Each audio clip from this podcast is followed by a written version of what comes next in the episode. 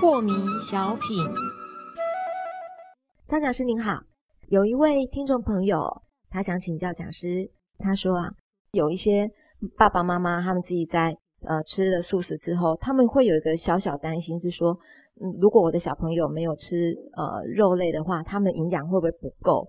那这一点的话，是不是可以请讲师来跟我们说？呃，到目前为止呢，有好多的这个科学的研究，嗯啊、所有的一切动物身上所得来的这些养分，在植物里面不只是非常的具足，而且是更为纯粹，是它干净，是呃，它没有在二次的污染。我所谓的二次污染，就是说你吃一块肉，你可能它打了很多抗生素啦，它打了很多激素，让它快速的嗯生长啦。嗯哦，据我们所知，现在的一只鸡从蛋孵出来，可能三四周就已经上市场去卖了嘛。是啊啊、嗯这中间都是激素的刺激的关系呀、还有很多的抵抗疾病的一些预防针啊，不断打在这个土体的身上嘛。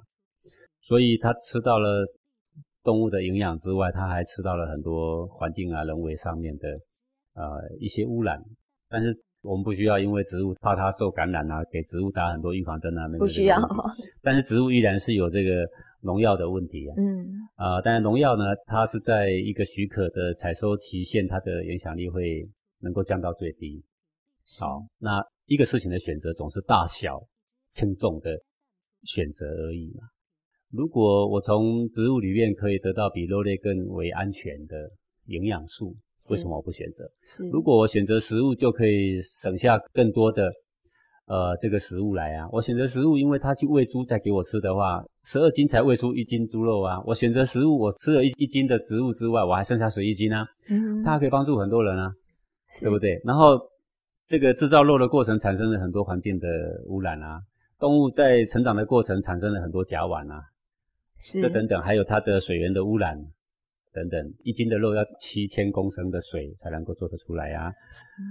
所以你想很不健康欸费了多大的成本才得到那一块牛排？对对，所以大小轻重的选择而已啊。嗯好，你说一个事情哪里有绝对好、绝对坏？我们之所以这样选择，当我们把口欲放下的时候，它的分析就变成非常的简单了。是好，所以现在这个世界各国，当然也有很多元首已经都迈向一个素食主义了，对很多名人也都素食主义，是很多的这种马拉松的运动选手啊，也都是素食主义啊。你说功夫皇帝李连杰，他就是素食者啊。对啊很多嗯对对，哈，明星里面也很多嘛。是啊，为什么会有这些选择？因为当你站在动物朋友的立场想，当你站在地球环境想，当你把欲望放下，用理智去想，其实这个事情是很显而易见的答案啦。是的但加上你的欲望之后，这个事情就有点复杂了。今天嗯世界上之所以复杂，是因为欲望在里面，因为人性在里面啊。因为你想满足你自己的某一部分，那么理由就会变得非常的多啊。是要不的话，现在从很多素食的研究的专家学者提供的资料出来，呃，几乎所有的营养成分在植物里都有的。当然，有的人会提到说，哦，有什么营养只有动物里面有，植物是没有的。那我就说这个问题其实是更简单的。更简单为什么？你说有某个元素只有动物有，植物是没有的。那我请问你，那那一只动物吃什么？它不吃草，是对不对？嗯哼那它的身体里面怎么有呢？各位，如果动物才有，那我要恭喜你，因为你是什么？我是动物你就是动物啊！动物能够身体制造出来，你不能吗？啊，我觉得这个不是一个问题啦。哦，是，谢谢讲师帮我们说破了这个道理，原来都是欲望在作祟。谢谢讲师，我已经嗯素食了也有二十几年啦。是的，我素食之后，我的身体状况、我的精气神状况比素食前好太多啦。嗯哼，对啊，是。